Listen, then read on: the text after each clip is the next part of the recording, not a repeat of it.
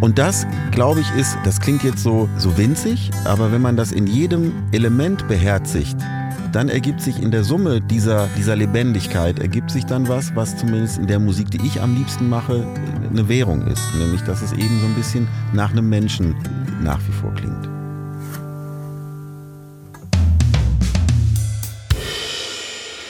Bei mir ist ein Mann, der nicht nur aussieht, als würde einem im nächsten Moment eine Gitarre verkaufen wollen.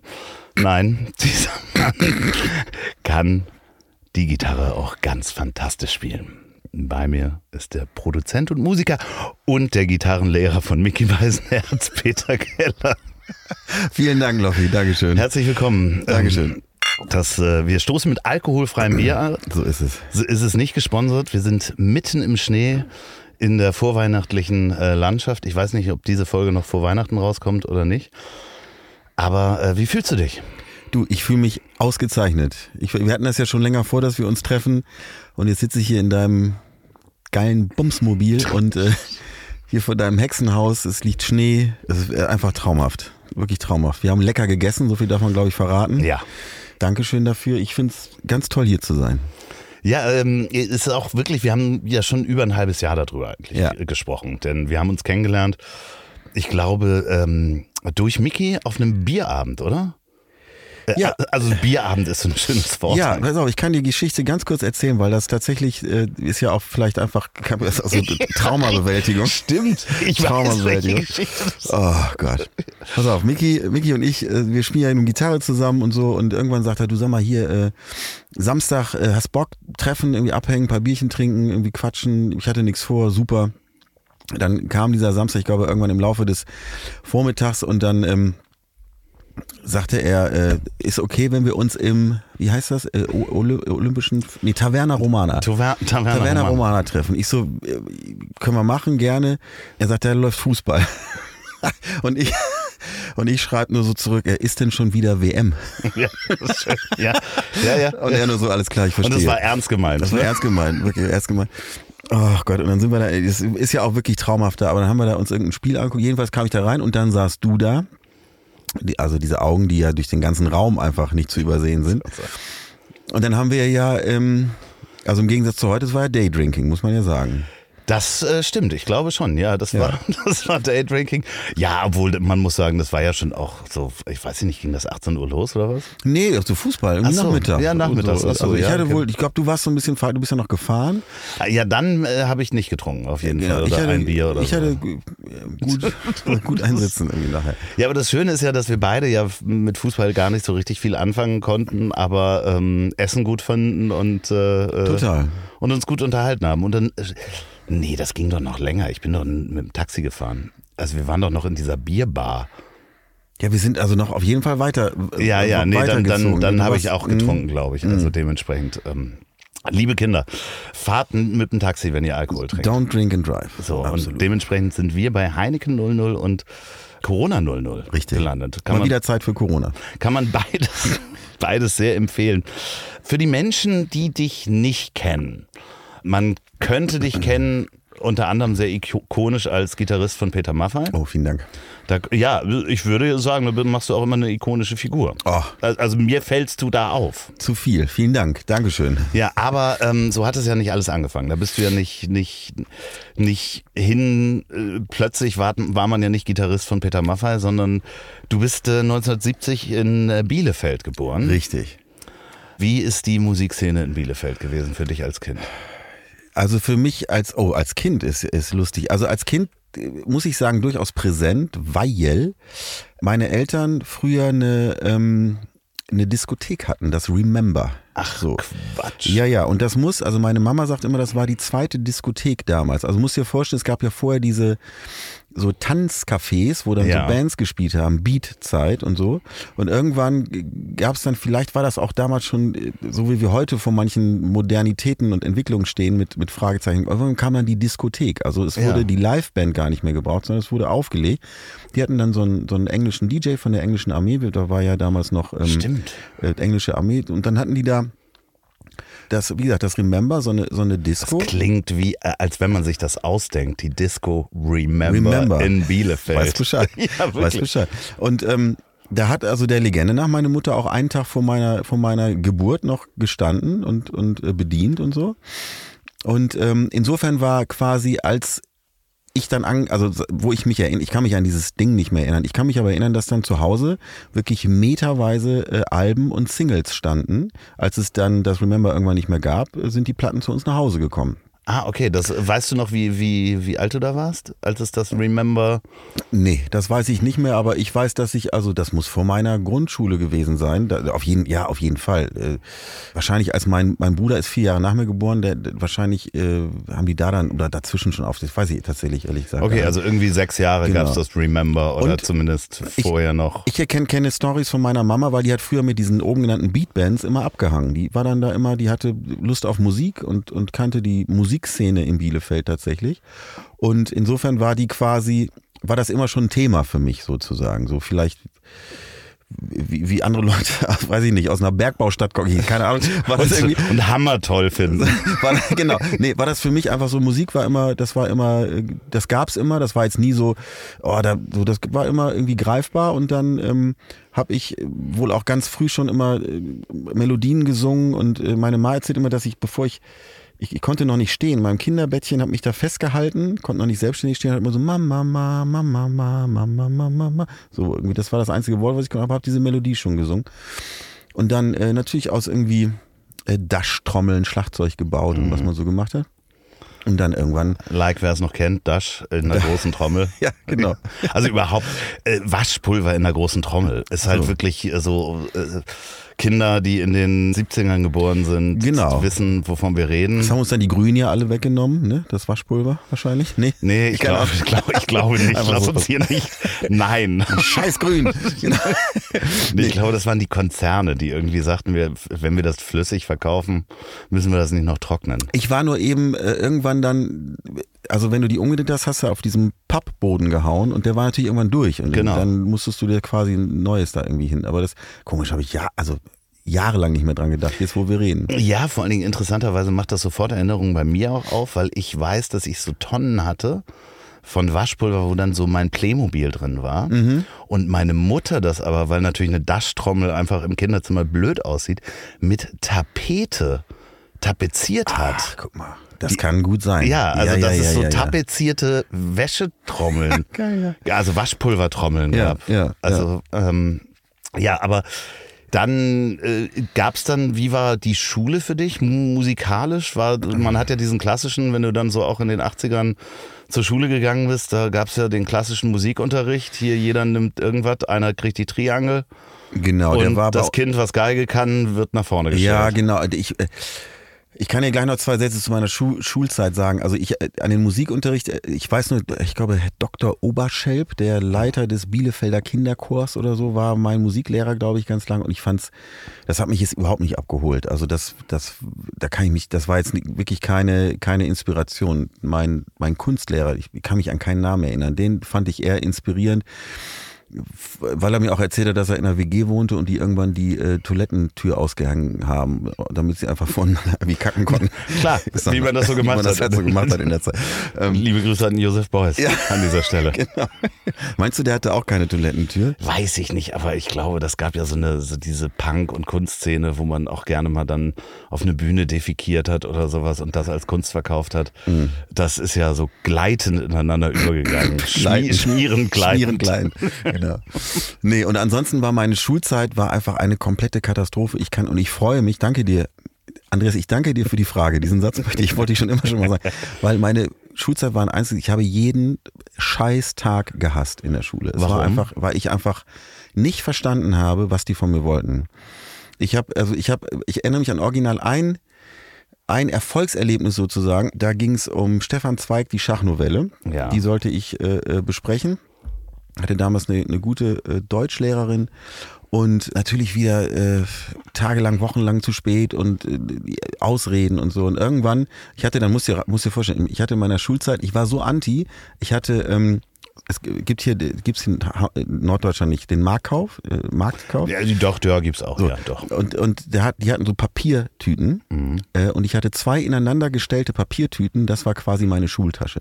Aber da warst du schon in, in der äh, Pubertät, würde ich sagen. Ja, vor Pubertät, Pubertät, ich war war einfach komplett anti. Ich fand die, fand die Leute scheiße, ich fand, wie gesagt, ich, und ich habe nicht verstanden, ich habe das auch immer nicht, wenn Leute dann lernen konnten für eine Klausur oder Nee, so. das habe ich auch nicht Das verstanden. habe ich immer nicht. Hat dich das wirklich richtig auch, weil ich so an meine Schule denke, so richtig belastet? Also wie so eine schwarze Wolke, dass du da irgendwie nicht mit klarkamst, so bevor man Anti wurde?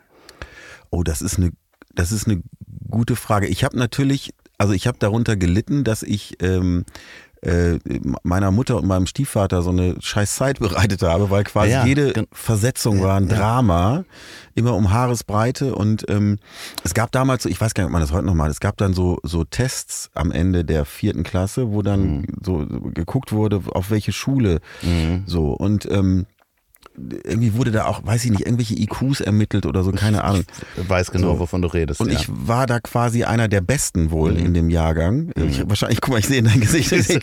so. Wir reden von der gleichen Schullaufbahn, Genau. deswegen finde ich das so interessant. so, und es hieß immer, ähm, also wir können wirklich nur die Hauptschule empfehlen, weil der hat hier an der Schule nichts zu suchen. Und äh, Ja.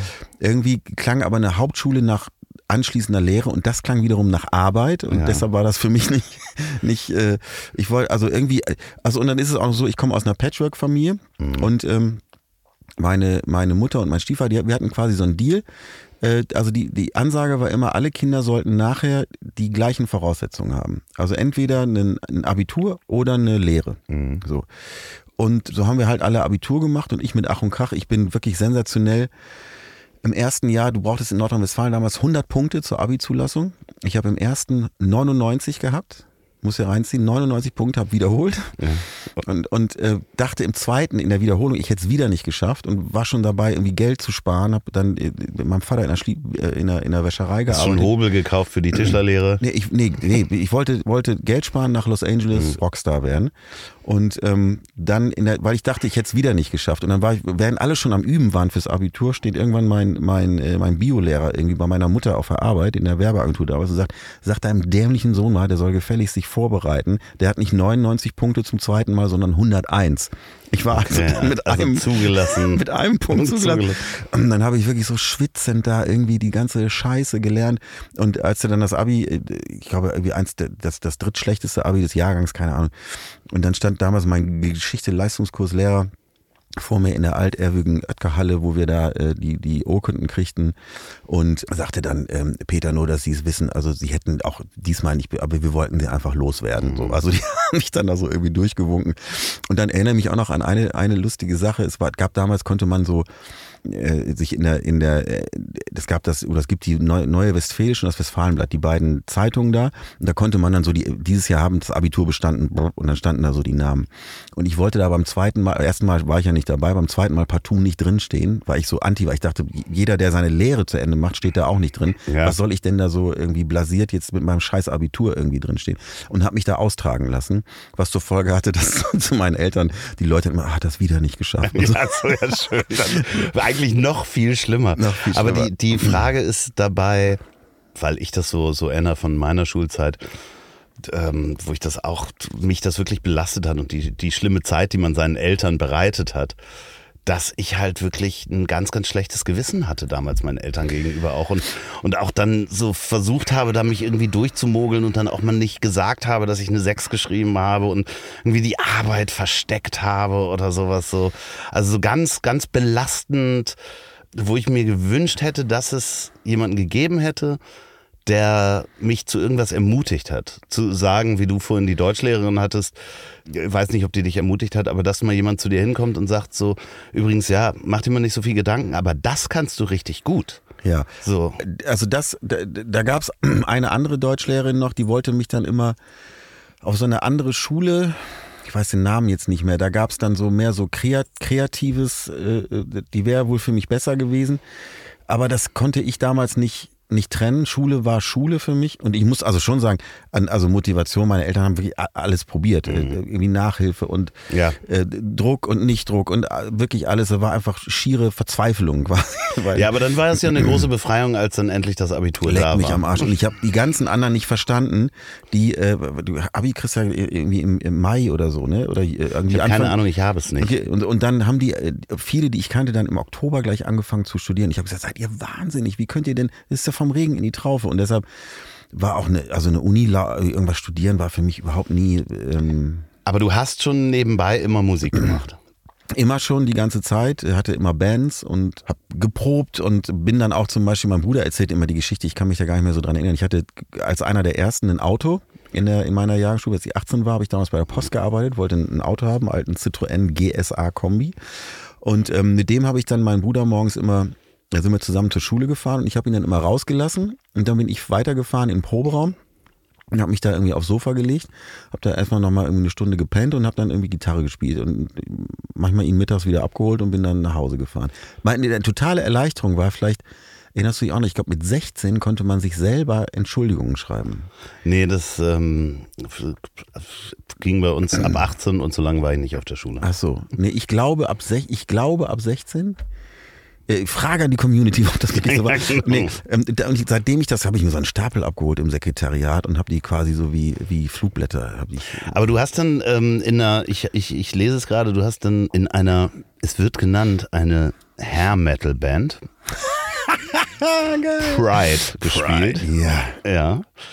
Und äh, später in der Punk-Rock-Band Cell-Tabs wahrscheinlich. Celtics. Ja, genau. Die haben wir mit meinem Kumpel damals Jochen Fahle äh, gegründet.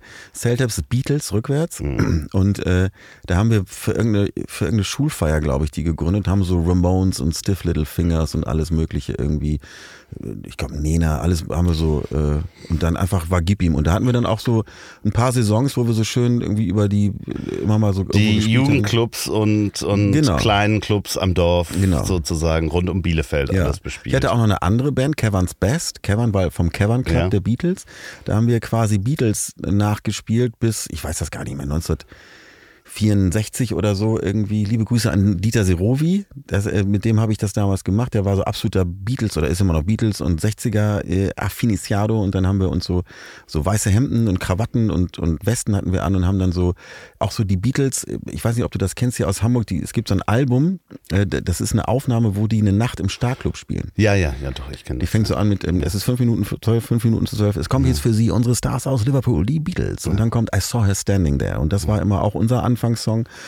Und damit sind wir dann, haben wir auch irgendwie äh, immer mal, wenn es was gab, irgendwie gespielt in so Phasen. Aber ähm, wenn man als Schülerband anfängt, fängt man ja dann auf einer Party mal an mit zehn Leuten. Genau so. Dann kommen mal 20, dann sind's irgendwie, ist die Aula mal voll, dann ist irgendwie ein Bandwettbewerb, dann stehen da mal 100. Genau so. Genau so, ab wann war der Moment, wo du gesagt hast, das will ich für mein Leben machen? Das, ehrlich, ohne Scheiß, ich behaupte, das war immer schon. Weil, weil Das war vorher schon Das so? war immer, ich wollte, ich wusste, das ist richtig für mich. Es gab dann, wenn ich es andersrum erzählen darf, eine andere, eine andere, äh, ich habe dann Zivildienst gemacht, weil äh, ähm, eben so Wehrdienst war für mich keine, keine Option. Das hätte ich dich auch jetzt nicht eingeordnet. Auch so Haare zu lang und so. Ja. Und da dachte ich, ich habe eh so ein Autoritätsproblem, wenn da jemand steht und mich anschreit. Ein 16-jähriger Unteroffiziersanwärter. Machen Sie Ihr Bett. Warum? Habe ich, hab ich Ziviles gemacht und hab, hatte bei, bei der Johanniter Unfallhilfe und haben wir so ähm, immer äh, morgens so, so äh, die Kinder abgeholt, um die dann in den Stadtteil Bethel, Bethel zu fahren. Also Kinder mit verschiedenen Arten von Behinderung. So. Und dann haben wir so mit so einem VW-Bus, so einem T3, haben wir die Runde gedreht. Und da habe ich tatsächlich äh, das erste und einzige Mal bisher eine wirkliche Alternative, dachte ich, so Sonderpädagogik oder so. Das wäre wirklich was, was ich mir abseits von der Musik noch hätte vorstellen können. So. Ja, aber es ist ja das eine, ist die Musik machen. Wir haben da ja auch drüber gesprochen. Ähm, schon liebe Grüße an John Fleming Olsen an dieser Stelle. Oh ja, unbekannterweise. Hello. Ja, ja, gleichfalls zurück. Das eine ist ja immer die, die Musik machen und das andere ist ja das Drumherum. Ne? Also die Musik auch Leuten entgegenzubringen und plötzlich, also Rockstar oder Popstar ist ja mehr als nur einfach vor 50 Leuten zu spielen. Da kommt ja noch viel mehr drumherum und entweder hat man sich das vorgestellt oder nicht. Und wenn du es dir halt vorgestellt hast, dann ist es ja der konsequente Weg gewesen, den du gegangen bist. Genau, ob das hatte natürlich nichts dann, was ich mir vorgestellt habe, damit zu tun, was es dann nachher geworden ist.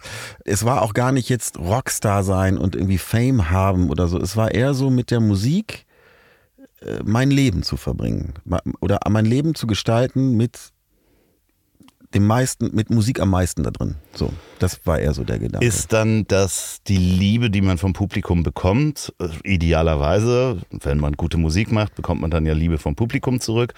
Das ist ja auch noch eine Währung. Ist das der Bonus obendrauf oder ist das auch Teil des, ja, der Obsession oder des, des, des Wunsches? Also äh, ich würde gar nicht sagen, der, der Bonus. Der Bonus ist, eigentlich ist es andersrum, glaube ich. Du, du fängst an, weil du weil du das Leuten zeigen möchtest, was du da machst, was du dir auch ausgedacht hast oder was du in dem Moment in der Lage bist zu performen. Und also bis zu dem Extent, dass du, das ist, das ist bis heute noch so, wenn ich meine Solotourneen spiele oder meine Solokonzerte, da kommen ja viel, viel, viel, viel weniger Leute als zu einer Maffei-Show. Und in die Maffei-Show habe ich. Das wollen wir ändern.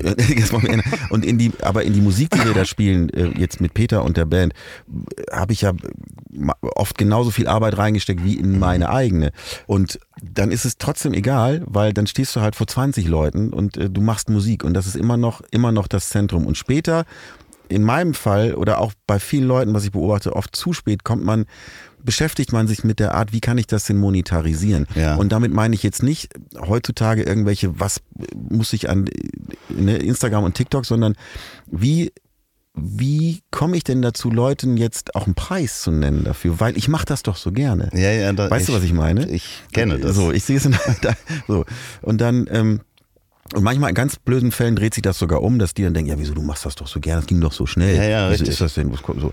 Ja. Und ähm, deshalb, also dieses damit dann sein Leben zu bestreiten, da habe ich, ich bin dann ja nach Hamburg gegangen, 96, und da habe ich einfach, also sechs, sieben, acht, neun Jahre, auch mit Hochs und Tiefs, aber war ich am struggeln und hab's äh, probiert und äh, um dann eben auch den Kühlschrank damit voll zu kriegen. Ne? Ja, das ist natürlich andererseits auch sehr gesund, wenn man seiner Obsession nachgeht und ähm, ich finde ja Geld sowieso ein ganz obskures Konstrukt. Ich habe das immer noch nie verstanden und ich fand das auch nie ähm, jetzt besonders, dass es mir ein Hoch gegeben hat, wenn eine bestimmte Summe auf meinem Konto war oder nicht. Ich habe das immer sehr skeptisch angeguckt und ja. einer meiner besten Freunde sagte, wenn du Geld gut finden würdest, dann hättest du ganz viel davon. gut. So ja. Schön, schön, ja, ja, ja, und das stimmt halt auch, weil es ist halt so, wie du das eben auch sagst, ich kenne das auch selber, wenn man Sachen so gerne mag, dann sagt man, ja klar mache ich dir das, ist doch gar kein Problem. Mhm. Ich habe ja auch Spaß daran und so. da halt einen Preis hinterzuhängen, das ist oft ja schwierig und vor allen Dingen, wenn du dann natürlich auch in der Branche bist, wo ich würde jetzt mal sagen, Carsten Maschmeyer würde auch sagen, seien Sie vorsichtig da draußen. Es sind auch windige Typen unterwegs. ja, ja.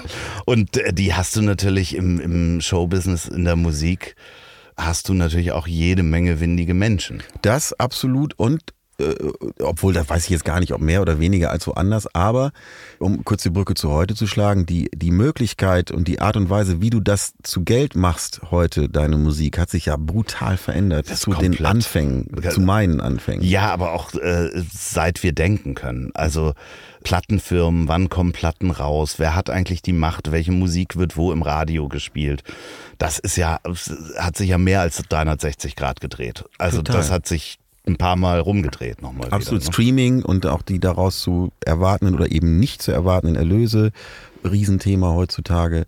Die Budgets, die mich als Produzent natürlich auch interessieren. Ich habe ein Tonstudio für die Leute, die das nicht wissen, ne, wo ich einfach, wenn Leute zu mir kommen, eben auch ein Budget kriege, um Sachen herzustellen. Diese Budgets werden jetzt auch nicht gerade mehr so. Das ist, mhm. ist eben einfach ganz anders als früher. Als ich angefangen habe, sind, sind irgendwie Bands äh, zum Songs schreiben, haben die Tonstudios gemietet, um da monatelang zu sein. Das gibt es einfach schon seit Jahren. Heute haben die noch nicht mal mehr oft Budgets, um ihre Alben vernünftig zusammen im Tonstudio einzuspielen, weil es eben ganz viel sich natürlich da getan. Digitalisierung, jeder hat einen Laptop, wo irgendwie eine DAW drauf läuft und dann kannst du das irgendwie Bedroom Producer, Hip-Hop, den ganzen Kram gibt's ja alles. Ist ja auch wunderbar, aber da muss man eben auch immer ein bisschen pleatsch sein und, und mitgehen und gucken, was, wo ist da die nächste Lücke und wo kann ich da stattfinden und wo bin ich auch, sorry, ich komme jetzt gerade. Nee, nee, ich bin bei dir. Wo, wo bin ich, wo bin ich ähm, dann auch also wie achte ich darauf, relevant zu bleiben, ja, dass Sachen nicht einfach an mir äh, vorbeigehen und ich immer noch mit Tonbandgerät meine aufnehmen zu müssen. Wie du 1992, als du nach Hamburg gekommen bist, wahrscheinlich noch aufgenommen hast. 96, ja genau. Du bist 96 nach Hamburg gegangen. Dann sollte jemand deinen Wikipedia-Artikel überarbeiten. Ja, da können wir eh mal über, über, meinen, über meinen digitalen Auftritt reden wir dann, wenn die Mikros Ja. wieder aus sind. Nein, aber ähm, Und da du mir ja gerade gesagt hast, dass du Probleme hast, Geld dafür zu nehmen, fühle ich mich ja jetzt schon wunderbar betreut von dir. Na, du hast mit, in Hamburg aber mit deiner Band auch gespielt und Ja. ähm, auch weiter in Hamburg dann Musik gemacht. Das heißt, du hast gesagt, ich, ich gehe jetzt meine Musikkarriere in, der, in die Großstadt, da wo da in den 90ern ja auch noch die ganzen Plattenfirmen waren. Das war genau der Grund. Ich hatte äh, 95 habe ich den den Popkurs gemacht in Hamburg, den Kontaktstudiengang für Popularmusik an der an der Hochschule für Musik und habe da Hamburg kennengelernt. Ich hatte ja auch ich war auch gleichzeitig ich war voller Ideen und Träume und ich war gleichzeitig komplett ahnungslos und laufe hier durch Hamburg und sehe diese wundervolle Stadt und diese und das war damals eben so ein oder es gibt es immer noch äh, so eine, so eine, so ein, so ein, musst dir vorstellen, wie so ein Riesen-Workshop, zweimal drei Wochen, wo aus ganz Deutschland Leute zusammengekommen sind, die quasi alle gesagt haben, es reicht mir hier zu Hause nicht mehr. Ich muss da hingehen, wo alle Leute zusammenkommen. Das war noch weit vor äh, irgendwelchen Rock-Pop-Akademien und so. Und dann musste man da eine Aufnahmeprüfung machen, die mich schon direkt gekickt hat, weil man musste da nicht, wie jetzt, hatte ich ja auch mir alles angeguckt, an irgendwelchen Hochschulen Bebop-Standards können, sondern da ist man hingegangen und hat seine eigene Musik vorgespielt. Und wenn die, die Jungs äh, einen dann gut fanden, also die Jungs, sage ich jetzt, weil es, ich glaube, Es waren nur, nur Männer in der, in, der, in der Jury waren, die dann auch später unterrichtet haben, so Koryphäen wie Peter Weihe und solche Leute, Udo Dahm, äh, Anselm Kluge, dann haben die dich genommen und dann war ich in diesem, diesem Kontaktstudiengang, habe da Leute kennengelernt aus, aus Hannover, Berlin, überall.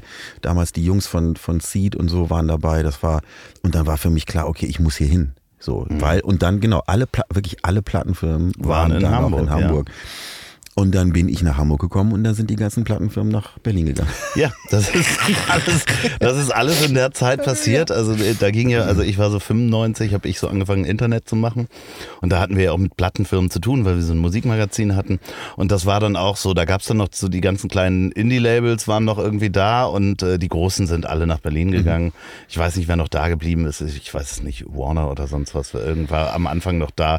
Äh, Ja, Warner ist immer noch. ja, genau. Und da. ähm, das war Aber halt. Universal war Ja, da genau. und irgendwie Polydor und Und dementsprechend äh, hast du dann angefangen, da weiter Musik zu machen? Hast du da auch schon produziert? Ähm, Außer für dich selber? Äh, nee, ich habe dann irgendwann, ich hatte einen Produzenten in Köln für, ich war ja so Keller, ne, als Solo-Act. Genau. Und da hatte ich einen Produzent in Köln und ähm, dann hatte ich noch einen in Hamburg. Da war ich aber immer, habe ich irgendwie schon gemerkt, ich bin nicht so happy. Ich fand es nicht so, irgendwie dachte ich immer, dass, dass ich fühlte mich da nicht, keine Ahnung, irgendwie irgendwas hat mich nicht. Ich kann hier gar keinen Finger drauf legen und habe damals dann angefangen selber äh, quasi in meiner äh, in meiner kleinen Wohnung einfach dann gab es halt so die ersten Rechner und so sowas hinzustellen und dann selber da zu produzieren und dann eben auch na klar schon schon schnell auch dann irgendwann für andere Leute und so Dann 2004, kurzer Sprung. Wenn es richtig ist, die Jahreszahl, hast du Peter Maffay kennengelernt. richtig Und ihr habt Gitarre zusammengespielt. Ja, es, es war so, wir hatten damals, ich war damals schon in, einem, in so einer Studiogemeinschaft und hatte da so einen Raum und da war damals ein Freund von mir, Lukas Hilbert. Ja, liebe Grüße an dieser Stelle. Liebe Grüße an Lukas Hilbert, heute MD bei Helene Fischer. Auch rie also Riesenkarriere war damals schon, der war ja quasi ich äh, habe, glaube ich, äh, im Chor gesungen von äh, Ich möchte nicht mehr mit der Kelly Family vergleichen. Ach, guck werden. mal, siehst du. äh, Bin ich nach Lüneburg rausgefahren mit dem Motorrad und habe da mitgesungen. Ja. Sehr schief übrigens. Entschuldigung, Lukas. Lukas war damals auf, äh, auf Mallorca, weil er für Peter getextet hat, für das Laut und Leise Album. Und Peter hatte damals vor, sich irgendwie seinen Sound zu verändern und äh, suchte quasi neuen Input, was er quasi bis heute macht, dass er sich immer, der ist sehr, immer noch sehr, sehr hungrig und will immer irgendwie neue Einflüsse. Und äh, Lukas sagt, ich kenne da jemanden, der spielt genau die Gitarren, die du brauchst irgendwie. Und dann habe ich äh, da so zwei, drei Sachen für ihn gemacht. Und das fand er so gut, dass er mich irgendwann anrief und sagte, das werde ich nie vergessen, Telefon klingte, hallo Peter, hier ist Peter. Das ist wohl ein Gespräch von Peter zu Peter. werde ich nie vergessen. Schön. Lieben Gruß, Peter. Das, das, Wirklich. Und dann kann- kannst du nächste Woche nach Mallorca kommen. Da war damals wurde aufgenommen. Ich so, hä? was ziehe ich an? Ja, nee, nee, erstmal, wo habe ich, wo kann ich mir einen Verstärker und eine Gitarre leihen? So, erst, Ja, und dann okay. in den Flieger und dann da. Die ganzen Wahnsinnigen kennengelernt und jetzt sind wir 20 Jahre später. Ähm, altes Ehepaar, Peter und Peter auf ja. der Bühne. Ist das so? Ja. Nee, ach, nee, nee, ich bin ja, ich bin wirklich, ich bin, ähm, ich, ich, ich nenne das immer so, die, der Bertram, unser Trommler, lacht mich immer aus. Ich sage immer, ich, äh, ich bin Stützgitarre rechts, mhm. ne? so, also ich mache so Schiffsdiesel im Dunkeln. Ich stehe da immer und mache bup, bup, bup, bup, bup, damit mhm. die anderen gut aussehen. So. Ja, also ja, ich habe, pass auf, ich habe halt eine große Fresse und habe dann eben mir das angeguckt und dachte, das, weißt du, Probetraining bei Bayern München, wenn du da irgendwie zu Peter Maffay und der Band kommen kannst, dann äh, macht er auch gefälligst was draus. Klar. So. Ja, und das ist ja, ich meine, so lange dann auch auf Tour zu sein. Also wie viele Touren hast du jetzt äh, gespielt? Oh, da, da, auf die Frage bin ich nicht vorbereitet, aber ich kann dir was anderes sagen. Ich, Peter sagt das manchmal so und wir waren, haben jetzt gerade wieder äh, viel Fernseh-Action gehabt und, und waren viel aufeinander. Du hast wirklich das Gefühl, auch wenn wir uns nicht jeden Tag sehen, aber dass wir unsere Leben miteinander mhm. äh, verbringen. Und wir jetzt, wo wir sprechen, geht's ja auf seine, seine sogenannte Farewell-Tour zu, die wir im Sommer spielen. Und im Zuge dessen gab's natürlich auch schon viel Footage, was man sich so anguckt. Und selbst ich stelle jetzt fest, nach den 20 Jahren von seiner 50-jährigen Karriere, dass ich schon so Videosachen und, und Fotos sehe, wo ich denke, scheiße, da habe ich mich auch ganz schön, so sah ich damals ja. aus. Also ich fange jetzt schon so an zu denken, alter Schwede, Wahnsinn, wo ist die Zeit hin? Ich habe euch mal live gesehen hier in der äh, Barclays Arena mhm. und ich habe damals relativ viele Konzerte da gesehen, weil ich mit denen auch zu tun hatte. Und ich muss wirklich sagen, eins der bestklingendsten Konzerte in äh, dieser Location, wenn man in einer äh, Loge sitzt, weil man einfach sagen muss, dass viele, die den Ton ausmessen oder diese Halle ausmessen, um den Ton dann richtig hinzukriegen, schaffen das nicht, die Logen anständig auszumessen, damit das da anständig klingt. Mhm. Und da, ich bin da reingegangen und äh, war total begeistert. Also wirklich so ein wunderbarer Sound, das habe ich lange nicht erlebt. Und ich, äh, das andere war, ich war ähm, mit Udo Lindenberg in einer Loge ah, zusammen. Ja, ja, ja, ja. Ja, Peter gucken? Ja, ja. ja weißt du noch, welche Tournee das war? Ähm, ja, es war die Aftershow-Party, war dann unten drin. Ich weiß nicht, welche, welches Jahr das war, 2010 oder was, 2011. Mit Orchester? Ich weiß es nicht, ich weiß nur, dass Liebe Grüße an Uwe Frommholt an dieser Stelle, dem Geschäftsführer der Arena, der irgendwann, wir waren in seiner Loge, wo mhm. dann auch Udo und seine Entourage, kann man mhm. schon nennen, äh, dabei waren. Udo hatte dann irgendwann die Schuhe aus, stand mit Ringelsocken und sagte, äh, Udo, geh mal pissen, ne? zu mir. Aber so, ich so, ja, ja, klar, geh doch. so, und dann sagte Uwe irgendwann, du, ich gehe jetzt nach Hause, du bist verantwortlich dafür, dass die, die, dass Udo und die Entourage unten Peter treffen und dann mit auf die Aftershow-Party mhm, kommen. Okay. Die haben natürlich alle ein bisschen länger gebraucht, da wurde schon abgebaut, Halle hat schon Licht. Und dann bin ich mit diesen zehn Menschen darunter gestiefelt. Der eine oder andere war hochalkoholisiert. Und äh, das war ganz süß, weil dann mitten in der Halle haben sich dann Udo und Peter getroffen, mhm. sich die Hand gegeben. Wir sind dann, ich bin dann mit den beiden Herren auf die Aftershow-Party ja. gegangen. Ja. Und die gingen dann an die Bar und ähm, äh, begrüßten dann beide Gunther Gabriel. Ach. Und es war dann wirklich äh, Gunther Gabriel, Udo Lindenberg und Peter Maffay nebeneinander und ich. Und stand da und dann dachte ich so, oh ja, interessant, ja. Wow. Ja, ja, das war also wirklich ähm, wunderschönes Erlebnis auf jeden Fall. Das kann man mal sagen, dass man da mit drei Deutschen Granden stand. Ja, ja so absolut. Ähm, aber da warst du, glaube ich, auch dann wahrscheinlich dabei. Ja, das wird dann, also ja. wenn du sagst 2010, 2011, ja. ich glaube, das muss die Tattoos-Tour gewesen sein. Das war quasi das 40 Jahre Peter Maffay Jubiläumsalbum. Das habe ich auch mit ihm produzieren dürfen. Da haben wir quasi seine größten Hits genommen und die mit Orchester eingespielt. Ah. Bis heute noch eine richtig geile Scheibe, klingt tierisch, super arrangiert. Peter Hintertür, lieben Gruß, hat die fantastischen Orchester-Arrangements gemacht. Und ähm, da, genau, da sind wir da damals mit dem Volkswagen Symphonieorchester sind wir auf Tour gewesen. Ähm, an den, an, also an die Tour kann ich mich gut erinnern. Aber du produzierst ja auch für andere Menschen Größen, gibt es da Namen, die du nennen kannst? Äh Ja, diverse. Ich habe äh, hab wirklich ein sehr schönes Album mit Laith Aldin äh, äh, mal gemacht. Ich habe äh, 2001, das war dann relativ am Anfang, äh, habe ich die Chance gekriegt über Markus Hartmann, der damals noch bei Wea, glaube ich, war oder East West, äh, habe ich einen, einen Song für Aha äh, produziert und dann auch nach London und mit denen das da irgendwie einsingen und so. Das war alles ganz spektakulär. Viele, viele Sachen auch so unterm Radar. Ich habe äh, letztes Jahr die 50 Jahre Truckstop produziert Großartig, ja. so, wo ich auch das Gefühl habe, dieser Jingle neulich, den du da, diesen Werbejingle für Fußball MML, Ja. hast du da nicht, war da nicht Truckstop eine Vorlage? War so- Ja, man kö- könnte sagen, wir sprechen da gleich nochmal Okay, drüber, wie sich Produzieren so verändert, weil ähm, ich war mal in dem Studio in Maschen und da wurde Gleich bei der Autobahn. Ja, gleich bei der Autobahn, der wilde, wilde Westen.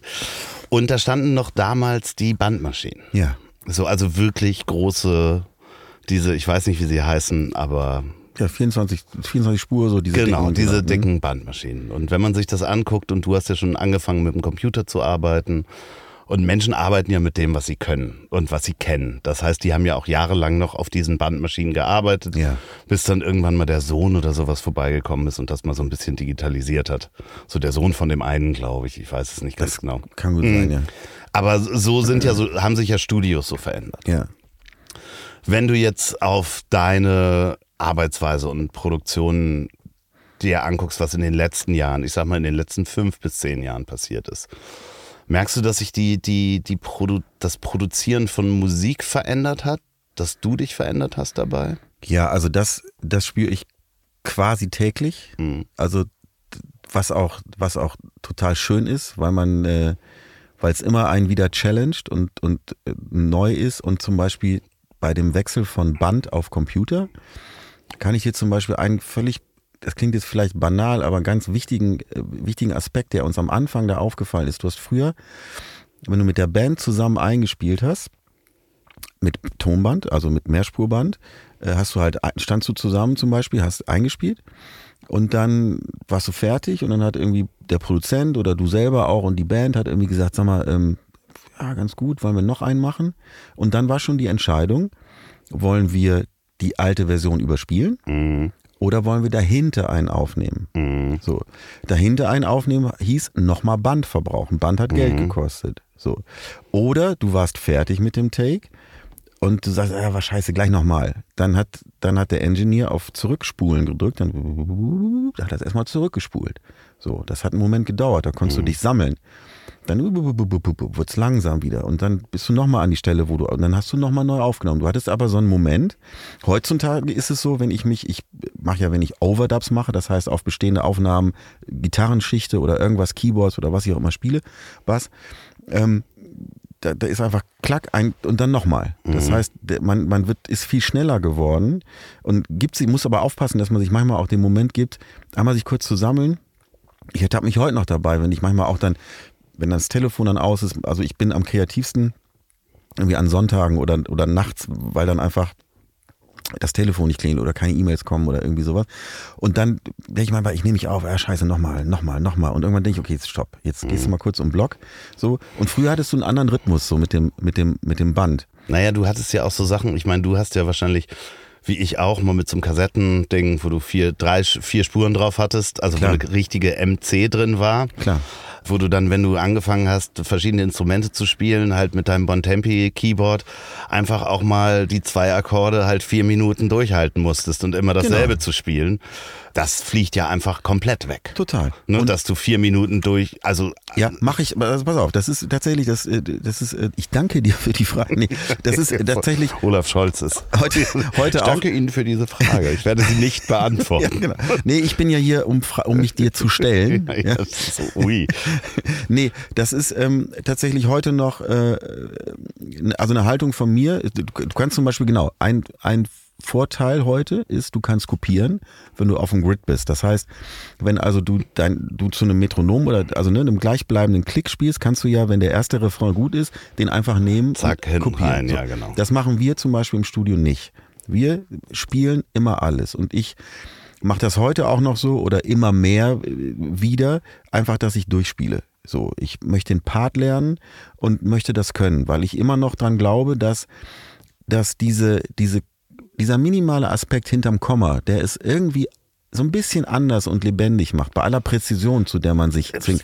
Grooved es oder grooved es nicht, So. ist manchmal wirklich einen, wahrscheinlich ein, einen Millimeter. Millimeter Absolut. hinterm oder Millisekunde hinterm Komma, wo du eben nicht hundertprozentig drauf Abs- spielst. Genau. Ne? Und das, glaube ich, ist, das klingt jetzt so, so winzig, aber wenn man das in jedem Element beherzigt, Ja. dann ergibt sich in der Summe dieser, diese, dieser Lebendigkeit, ergibt sich dann was, was zumindest in der Musik, die ich am liebsten mache, eine Währung ist. Nämlich, dass es eben so ein bisschen nach einem Menschen äh, nach wie vor klingt. So, und das ist die Stelle. Das ist die Stelle, jetzt geht's ab. Mein lieber Peter, ich habe etwas vorbereitet und zwar um auch jeglichen, ja, ich sag mal, Copyright Infringements entgegenzutreten, habe ich der AI, weil du hast ja auch Tabaluga produziert, Ja. habe ich der äh, künstlichen Intelligenz die Aufgabe gegeben, einen Song zu machen über einen Dino, der heißt Babel Tuba. Okay. Und das ist der Song.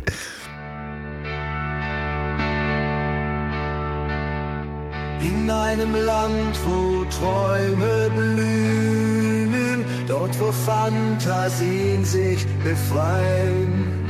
Ein kleiner Dino, süß und klein, Babeltura wird unser Held sein.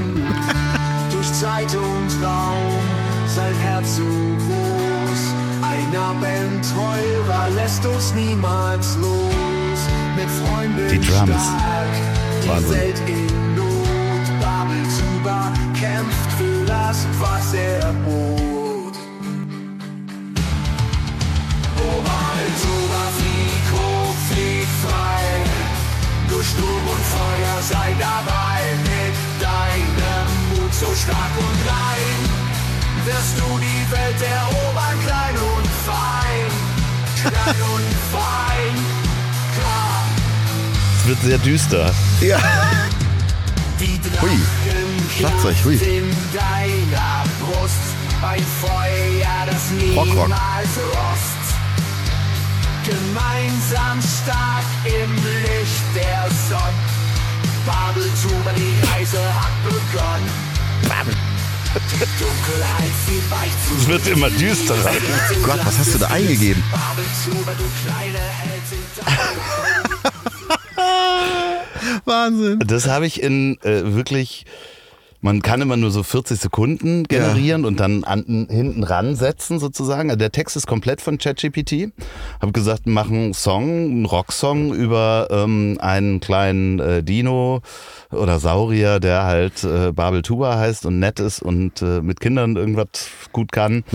Und kann dann immer 40 Sekunden Musik generieren Ja. mit einer AI. Und das ist das, was rausgekommen ist. Wahnsinn. Erschreckt es dich? Ja. Auf wie viel Ebenen? Ja, Apfel A auf allen. nee, also erstmal ist natürlich, äh, ist das natürlich schon krass, was da, was da, was da rauskommt, dass da überhaupt was rauskommt, was du mir jetzt vorspielen kannst. So. Ich habe, was mir auffällt sofort als erstes erstmal ist, ähm, das ist mir auch bei deinem äh, Fußball-MML-Jingle schon aufgefallen, das Timing. Irgendwas schnallen die noch nicht. Ja, nee, das sind halt diese, immer nach 40 Sekunden kommt ein neues Stück und ich muss das zusammenführen. Ach das ist so. mein Fehler. Ah, okay. Das alles ist klar. mein Fehler. Da ist immer irgendwie, ich, Okay. ich habe die Muße nicht, das Millimeter genau Verstehe. dann zu timen. Verstehe. Nee, aber trotzdem ist natürlich, äh, also die Frage, glaube ich, auf die du hinaus möchtest, ist, wie, wie, wie gut wird sowas mal sein oder wie sehr ist das an, wie nah- nah ist das dran an dem, was vielleicht mit unserer Welt zu tun hat oder in, in unserer Ja. Welt bestehen könnte. Und ähm, da kann ich dir zum Beispiel sagen, bei gerade bei Tabaluga, ich, Ja. ich glaube, wir dürfen über Tabaluga sprechen, der Peter wird das Ich wird wollte das nur nicht einen Song über Tabaluga machen. Ich glaube, es wäre es wär total okay gewesen. Ähm, da sind ja die Texte immer von dem großartigen Gregor Rotschalk, der seit Jahren die ganzen Stories schreibt und auch die ganzen, die ganzen Texte für die Songs. Und um dir da mal kurz einen, ähm, einen Einblick zu geben, das ist eine total, wirklich schöne Aufgabe, weil du stell dir vor, wir kriegen dann so eine, so ein unendlich großes, dickes, langes PDF Das ist ja schon Gedicht, was da passiert. Das ist ja schon Poesie. Äh, Absolut. Aber eben, wenn du zwölf Songs hast, hat der zwölf Gedichte geschrieben. So musst du es vorstellen. Und, und wir Komponisten und Komponistinnen, also es sind dann ja verschiedene Leute, die da irgendwie schreiben und auch Ideen einreichen, nehmen uns dann diese, diese Texte von ihm und machen da Musik draus. Äh, Und äh, manchmal passiert es tatsächlich, dass sein erster Vers so schön ist, dass der bei uns der Refrain wird. Und da da fängt es dann ja an, wie soll ich sagen, inspiriert zu- zu werden, weil jeder, der dann da was vorschlägt oder jede, der was vorschlägt, ist, äh, hat dann was anderes, was er oder sie da rausgepickt hat. Und das macht es, das macht es dann so besonders. Und die Worte, die, die er, die der Gregor benutzt, sind natürlich viel, viel spezieller gewählt als das, was so eine KI Ja, also- jetzt kann, weil, weil er natürlich weiß, was hat Tabaluga, ich, ich, das erste Album ist, glaube ich, 84 erschienen. Also was ist was ist der Kosmos, in dem die Geschichten erzählt werden? Wa- Was ist die Sprache davon? Aber das, wenn ich dazwischen haken darf, könnte man ja als Kontext mitgeben. Ne? Also ich habe jetzt wirklich diesen Satz geschrieben, wie wir vorhin sagten, ganz stumpf, schreibe einen Rocksong über einen Dino, der... Ja. Du könntest natürlich vorher die Geschichte der KI erzählen und natürlich wird die im Versmaß oder sonst was holpern und da nicht diese Texte erschaffen. Auf gar keinen Fall. Aber man könnte ja dann auf dieser Grundlage oder man könnte auch die Texte von den Menschen nehmen und sie in die Musik-KI geben, um Ideen zu kriegen. Ob man das nachher dann so übernimmt mit diesen Drums und ob das so düster werden will. Da, da ist meine Frage, kann man das als Inspiration nutzen? Wie, wie stellst du dir vor, weil wir haben auch drüber gesprochen, dass die, die, die Werkzeuge bei dir noch gar nicht so richtig angekommen sind oder noch nicht da sind für den jetzigen professionellen Genau, es ist Produzenten. noch nicht gut genug, genau. Ist noch nicht Mhm. gut genug. Aber wie kannst du dir vorstellen oder kannst du dir im Moment vorstellen, dass es eine Welt gibt, in der du dann diese Tools nehmen wirst? Oh, also äh, im Moment nicht, W- weil es eben so noch nicht gut noch nicht gut genug ist. Wir haben eben auch kurz drüber gesprochen, was mich wirklich interessiert ist, eben wir wir haben alle diesen den letzten Beatles Song mitgekriegt, wie man Spuren trennen kann nachträglich. Ne? Also wenn ich, wenn eben was die Situation, die sie da ja hatten, wie kriegen sie John Lennons Gesang von dem Klavier getrennt, um es dann nachher weiter bearbeiten zu können äh, und nicht diese Kombination aus Gesang und Klavier zu haben. Wenn du also sagst, wie, wie Paul McCartney, die haben das ja in den 90ern schon mal probiert, diese Genau, Nummer. ja. Äh, Und dann wollten sie immer den Vocal lauter machen, dann wurde aber das Klavier mit lauter, weil Genau. es auf derselben Spur war. Das war jetzt zu trennen und insofern hatten sie es in der Hand und sowas finde ich, finde ich interessant, aber beim kreativen Prozess, da bin ich immer noch ganz klar bei, bei Komponistinnen und Komponisten und, und Künstlerinnen und Künstlern, die einfach irgendeine Vision haben, irgendwas, mit denen irgendwas passiert ist auf dem Weg zur Session oder auf dem, auf dem Weg zum, ich setze mich jetzt hin und schreibe was. Und dazu muss ich auch sagen, vielleicht, wenn man es gar nicht mal so vom Ergebnis her betrachtet, sondern sondern vom Prozess her. Es gibt zum Beispiel eine, andere Frage, ähm, die hat jetzt mit KI ganz kurz nichts zu tun. Es gibt immer diese, diese, die Diskussion, spielt man ein, äh, einen Song zusammen ein? Also die, die Band ist im Raum und spielt es live ein Oder jeder einzeln? oder jeder einzeln. So. Jetzt ist es so, dass du im Ergebnis behaupte ich, wenn du mich blind fragen würdest, würde ich, könnte ich dir nicht mit hundertprozentiger Sicherheit sagen, dass es, dass es, äh, die waren in einem Raum. Wenn du dir Under Pressure von, von, von David Bowie und ähm, Freddie Mercury anhörst, dann, dann ich habe immer, ich habe hätte alles verwettet, dass die zusammen im Studio waren sie aber nicht. Die haben die Bänder hin und her geschickt und so. Und heute denkt man Wahnsinn, wie die beiden Dudes da im Studio abgehangen haben müssen und so. Also damit will ich sagen, man kann das. Aber für, für mich, ich habe inzwischen eine Antwort gefunden. Für mich ist die äh, die Zeit, die viele Zeit, die du brauchst, um sowas zu erstellen, sinnvoller verbracht, wenn man das zusammen macht. Ja, ich und kann- ganz kurz und den Gedanken noch. Und deshalb bin ich ich viel mehr an dem Prozess interessiert, mit mit Individuen zu sein und auch äh, entweder gekickt und inspiriert zu sein oder mich mit den an den reiben zu müssen oder gemeinsam dann auf den Trip zu gehen, das schön zu machen. Das, Ich glaube aber, Peter, da muss ich zwischengehen, Bitte. weil ich glaube, es wird auf Dauer auch in deiner Welt eine Welt geben. Und zwar ist das jetzt, wir schmeißen was in eine Maschine, gucken, was da rauskommt.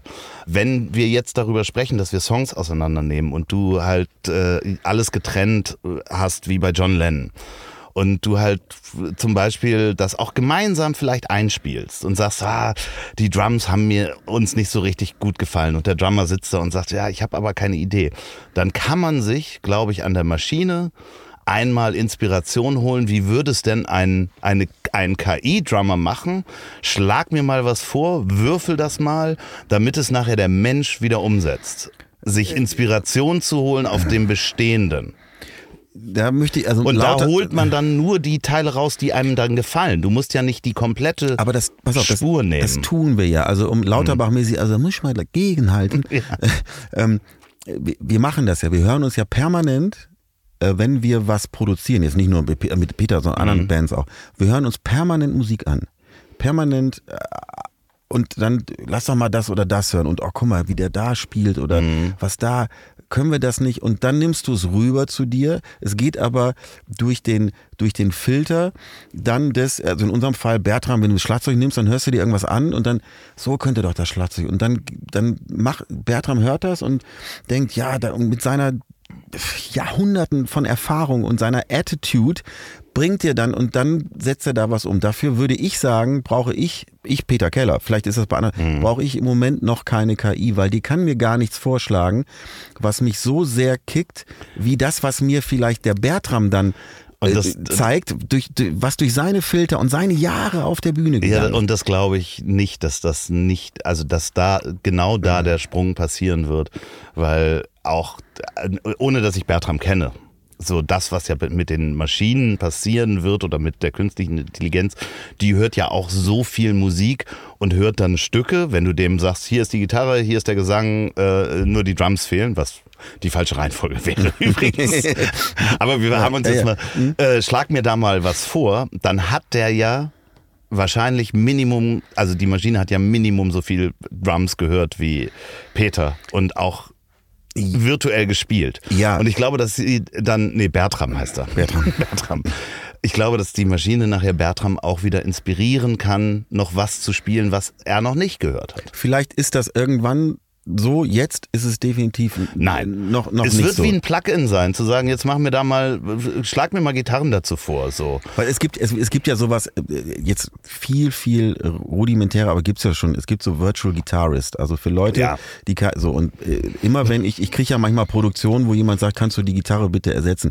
Wenn ich mir das anhöre, das ist, das ist wirklich immer, das ist grausam. Wir wissen, dass es 2006 oder sowas kam dieses Plugin rein So. und es ist gerade sehr, sehr beliebt im Schlager, dass man die, genau diese Gitarre drin Absolut, lässt. Ne? absolut, absolut. Es gibt, gibt ja re Kring, genau, regelmäßig, kring. ohne eine Dynamik und ähm, ähm, also ich, ich will ja nicht ausschließen, dass dann die KI dann irgendwas ausspuckt, wo man sagt, oh ja, das, Das, ist was, wird was anderes sein. Das, ist irgendwie wird was anderes sein. Aber im Moment bin ich noch wirklich, weil ich, äh, es kommt ja, geht ja noch einen Schritt zurück. Ich um, um, kann mich ja glücklicherweise mit, wenn ich mich entscheide, mit Leuten zu arbeiten, habe hab ich ja schon äh, die Entscheidung getroffen, mich mit genau diesen Leuten zu umgeben, weil, weil mich das, weil ich das mag, wie die denken. Und da, da sind ja so viele Zwischentöne, die wissen, die wissen, wie, ähm, was ist heute gefragt, wie ist die Stimmung. Wenn zum Beispiel Peter bei einer Produktion, ich beobachte den permanent, weil ich, ich sehe an seiner, an seiner Körperhaltung, ob, ob er happy ist, ob es ihm gefällt oder nicht, was da passiert. Und manchmal kriegen wir das als, ich meine, Bertram spielt mit dem seit 47 Jahren. Da- Dann kriegst du das mit, bevor Peter überhaupt was sagt, merkst du, okay, hier stimmt was nicht. Warum haben wir diese Antennen? Weil und, und da ist die KI logischerweise meilenweit von entfernt, weil wir alle in dem Fall zum Beispiel dafür da sind, äh, für Peter so, so da zu sein, dass er die beste Version von sich selbst Ich glaube- ich glaube, weil er ist ja der Typ, der am Ende das über die Rampe bringen muss. Und Ja, das ist, glaube ich, auch nochmal der große Unterschied beim Live-Musik zu, zu Produktion. Ich glaube, da, ich, ich würde gerne, wir werden uns ja hoffentlich weiter und des Öfteren sehen. Bitte. Es wird auch langsam fußkalt hier, muss man das, einfach das mal macht sagen. mir ist mir egal, aber ich bin gerade auf Zinne, weil ich finde das ein, spannendes Thema Ja, und ich ja, will das ja. auch überhaupt nicht nein, nein, negieren. Nein, nein, ich wei- weiß auch, wo du, wo du bist, aber ich glaube, wir müssen an diesem Punkt, können wir da nicht weiter drüber sprechen, weil wir müssen ein Jahr weitergehen oder ein halbes Jahr Klingst weiter. ja wie Anne Will gerade. Nee, ne? weil die, weil die, die Tools werden kommen und du kennst sie noch nicht. Ich kenne sie noch nicht, du kennst sie noch nicht. Und ganz oft ist es ja, dass wir im Moment noch nicht wissen, für welche Lösungen diese Tools da sind. So, das heißt, in einem halben Jahr kann es sein, ja genau, du hast gesagt, da gibt's halt einen Vorschlag und das ist total inspirierend äh, und das ist das Tool, was ich brauche. Oder jetzt kann ich die Spuren trennen und kann da neu was einspielen. Wahnsinn. So, das wissen wir halt noch nicht. Im Moment hören wir so eine blecherne äh, Geschichte, die Musik imitiert. Nee, es ist Musik, die aber halt andere Musik als Vorlage bekommen hat. Und ich glaube, dass es natürlich auch auf eine andere Art auch erschreckend ist, weil es einfach auf uns zukommt und wir nicht wissen, was es machen wird. Das schwingt bei meiner Antwort sicherlich Ja. mit. Da gebe ich dir vollkommen recht. Wir haben eben bei dir drin über dieses Bild von dem Testbild gesprochen. Mhm. Und das erste, was du mir sagst, der, ich habe natürlich den Namen schon wieder Emil vergessen. Schuld. Emil Schuld. Boys-Schüler. Ja. So, in dem Moment, wo du das sagst, ist es dir ja nicht wichtig, mir zu sagen, dass der bei Boys in der Schule war, sondern dass der was mitgekriegt hat und dass der irgendwie, wo der herkommt. Und bei der KI ist es vielleicht ja so, dass, dass, dass es vielleicht so ein bisschen wie so ein Restaurant ist, wo, wo irgendwie alles auf der nee, Karte nein, steht. nein, das, das, das, äh, das ist die Fall. äh, Also da muss ich auch sagen, das ist das, was man im Moment als Vorstellung hat, weil sie mit allem gerade lernt. Ja, also man schmeißt da gerade alle Musik rein. Das, was du ja aber gesehen hast, als ich vorhin mit dir Bilder an der KI Ja. gemacht habe, ist ja, dass ich gewisse Sachen hineingebe und immer mehr Zugriff drauf habe, was da am Ende rauskommt. Das, was ich hier dir gerade vorgespielt habe, habe ich einen Text hingeschrieben, habe gesagt, äh, German Slow Rock. Das waren alle Parameter. Der Text von ChatGPT und dann würfelt man und guckt, was rauskommt. Und von drei Ergebnissen habe ich das dritte genommen. So, und du merkst halt immer, dass die Verfeinerung von den Parametern, die man in die Maschine reingibt, irgendwann ein Werkzeug ergibt. Das heißt, da wird es ganz viele kleine Werkzeuge geben, die mit künstlicher Intelligenz arbeiten. Vielleicht dieses eine Ding, was besonders virtuose Gitarren nimmt, wo du sagst, ich nehme jetzt meine drei, vier Lieblingsgitarristen, die das gespielt haben und bringe der das bei und ich möchte etwas ähnliches wie aus den drei Songs haben. So, und dann spielt er dir das vor. Also weißt du, was ich meine? Es wird immer differenzierter. Verstehe ich. Da, da möchte ich auch kurz dagegen halten. Vielleicht, oder anders, ich weiß, aus meiner Welt, manchmal willst du das auch gar nicht. Also warum, warum ist Phil, Phil Rudd der beste Schlagzeuger von ACDC? Weil der einfach absolut limitiert ist. Aber das, was der macht, macht er so gut wie kein anderer. Wo die Snare sitzt, ist einfach eine Erfindung von diesem Individuum. Jetzt könntest du natürlich sagen, ja, aber die KI ist ja gef- gefüttert mit Phil Rudd, wenn ich jetzt sage, wie würde Phil Rudd das spielen? Trotzdem ist es ja manchmal auch schön, wenn du, wenn du Leute im Studio hast, die eben auch einfach nur ein ganz kleines Feld haben, in dem sie besonders gut sind, aber gar nicht alles können. Also äh, ich, ich komme immer wieder auf das Individuum zurück. Also du wirst mich, wir werden uns ja sicherlich nochmal, vielleicht bin ich dann anders äh, zu überzeugen. Im Moment ist es für mich noch nicht, noch nicht gut. Nee, genug. das, nee, das, das glaube ich auch. Das ist auch nicht gut genug, aber ich, mich interessiert halt, ich bin halt der festen Überzeugung, dass man es auf jeden Fall in jeglichem Beruf im Auge behalten sollte. Absolut. Und, ausprobieren. Und das machst du ja auch. Total. Und ich bin auch ehrlich mit dir. Ich habe, wenn ich das höre, kriege habe ich mein erster Gedanke. Ich habe da so viel ich finden konnte, mir darüber äh, auch angehört. Ich höre ja viel Podcast, wie du Ja. weißt. Ähm, äh, mein erstes Gefühl im Moment äh, war am Anfang, ich habe Schiss gekriegt, ganz ehrlich, weil ich Ja. dachte, okay, geil, jetzt wird demnächst einfach nur noch das irgendwie eingegeben und und dann gibt's irgendwelche, äh, äh, brauchst du nicht mal mehr einen Künstler, du brauchst noch nicht mal einen Artist, du Nein, brauchst du- noch nicht mal einen Prozent. Das ist einfach, du wird einfach nur noch rausgespuckt irgendwie. Aber es ist wie beim Malen oder bei, bei anderen Sachen, wenn derjenige, der, also klar, jeder, jedem Mann kannst du einen Hammer in die Hand geben. Aber ein Haus daraus zu bauen, ja, und eine Bohrmaschine. So. Aber das- da sind wir doch äh, jetzt. Genau. Genau. Und deswegen, also für, für, für mich wird es ein, ein Werkzeug von vielen sein, vor dem du keine Angst haben solltest. Und das wiederholen wir hier in einem Jahr oder in einem halben Jahr sitzen wir da nochmal und da wird sich so viel getan haben und dann werden sich so Hammer oder Meißel oder Bohrmaschine herauskristallisieren aus dieser nebulösen, angstmachenden Wolke. So, das ist ja, sehe ich in ganz vielen Berufszweigen, mit denen ich über, über künstliche Intelligenz spreche. Dass am Anfang die große Angst da ist. Also ich habe äh, zu einer Folge ich Feedback bekommen von einer Übersetzerin, die gesagt hat, mein Gott, die Agenturen kommen auf uns zu und sagen, ihr, ich muss die Tagessätze runtersetzen, weil ihr könnt das jetzt ja mit der KI machen. Die KI macht das aber gar nicht gut. Nee. So, aber die wird immer besser.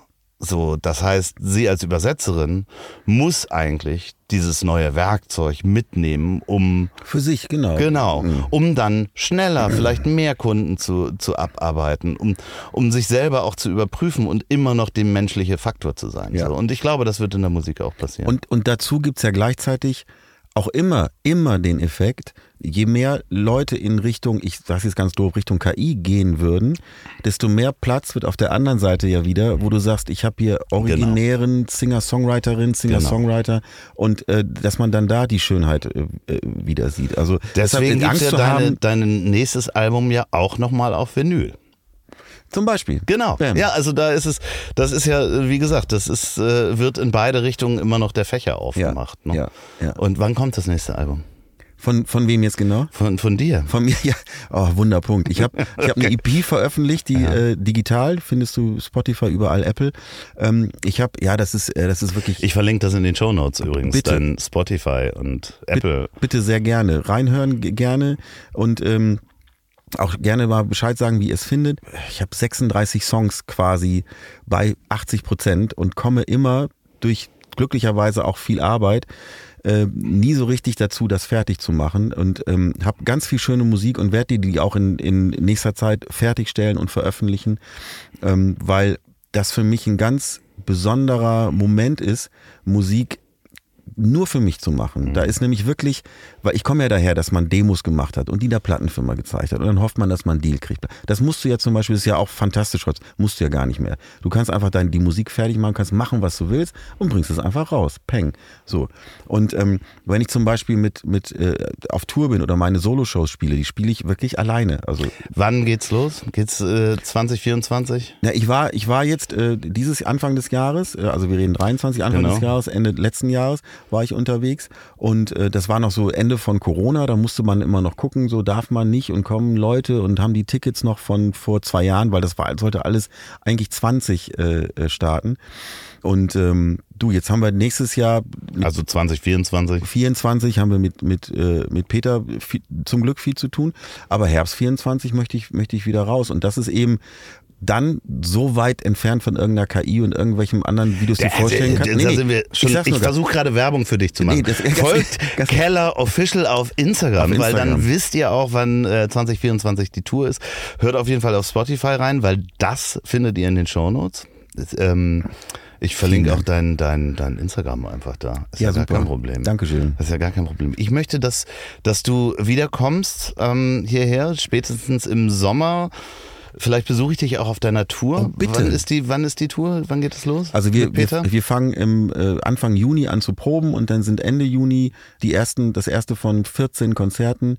Jetzt müsste ich die Daten drauf haben. Habe Das macht nichts, die Hamburg Trabrennbahn kommst vorbei. Ja, das, die findet man natürlich unter petermaffei.de. Genau. Ähm, Und ich glaube, Maffa, Ma- also Peter Maffa auf Instagram folgen, Ja. auch immer bitte, freut er sich. Ähm, ja, und äh, da kann man dich dann auch live sehen und natürlich werden wir, äh, man konnte dich ja auch zweimal übrigens, du warst dieses Jahr in 2023, warst du der einzige Gast, der zweimal äh, bei einer Show von Apokalypse und Filtercafé dabei war. Das stimmt. Und das muss ich dir mal sagen, so wie heute auch, habe ich total, habe ich total gen genossen. Ach, willst du damit auf den Descent von Apokalypse und Filtercafé live nein, hinweisen? nein. Ich wollte nur einfach sagen, so, es kann sein, dass 2024 gibt es auch nochmal Apokalypse und Filtercafé. Vielleicht sieht man sich da ja auch nochmal. Ich komme wirklich immer, immer gerne vorbei, weil das, wenn ich das auch noch kurz sagen darf, das für mich immer besonders ist. Zum Beispiel jetzt neulich, als wir in Hannover waren, Ja. da, äh, da äh, kam ich ja so Viertel nach sieben, 20 Uhr ging's los. Ich wurde gesagt, Viertel 19, 15 soll ich da sein.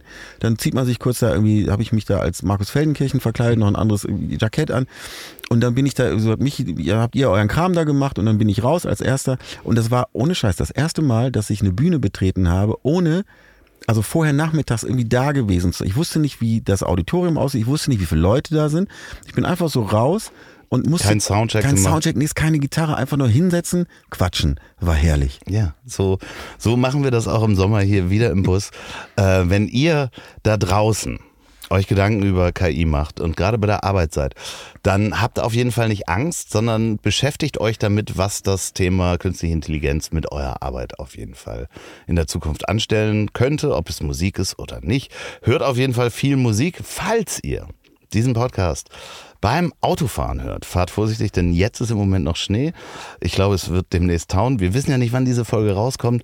Ähm, du musst auch gleich noch Richtung Heimat fahren, ne? Ja, aber das kriege ich hin. Ich bin hier den Berg hochgekommen zu dir, dann Ja. komme ich ihn auch wieder runter. Ja, heckgetriebene äh, Autos sind mit Motor hinten sind natürlich sehr praktisch im, Total. im Winter. Nein, das ist ja viel besser. Du hast viel mehr Grip. Ähm, Ich habe aber Winterreifen Ja, drauf. und falls ihr diesen Podcast zum Einschlafen hört, dann werden euch die wunderbaren letzten Worte meines wunderbaren Gastes in den Schlaf bringen. Und Peter, bevor du deine letzten Worte wählst, sei dir sicher, ich werde deine Stimme nehmen und sie von der KI äh, nachbauen und deine letzten Worte wird, wird die KI sprechen. Oh, oh. Beim Einschlafen, also wenn ihr das jetzt hört, dann wünsche ich euch eine gute Nacht, süße Träume und noch einen ganz praktischen Tipp. Ich sag's nur, weil es mir oft genug nicht gelungen ist. Schaltet den Timer auf Ende der Folge, weil sonst wacht ihr nachts um drei auf und man hört irgendwie einen Ukraine-Podcast oder so. Also schlaf gut. Und zum Abschluss noch Werbung in eigener Sache. Ich weiß nicht, ob ihr schon reingehört habt, aber ich habe noch einen neuen Podcast, der heißt Richard, wo erreiche ich dich? Den mache ich zusammen mit Ingmar Stadelmann und da fassen wir jede Woche die aktuelle Folge von dem Podcast Lanz und Precht zusammen. Also für alle, die Lanz und Precht schon mal gehört haben und nochmal eine Zusammenfassung oder vielleicht eine Einordnung haben wollen oder für alle, die die Zeit vielleicht nicht haben, eine Stunde zuzuhören. Wir fassen das in zehn Minuten zusammen und das Ganze heißt Richard, wo erreiche ich dich? Dieser Podcast ist eine Produktion der Ponywurst Productions. Lecker.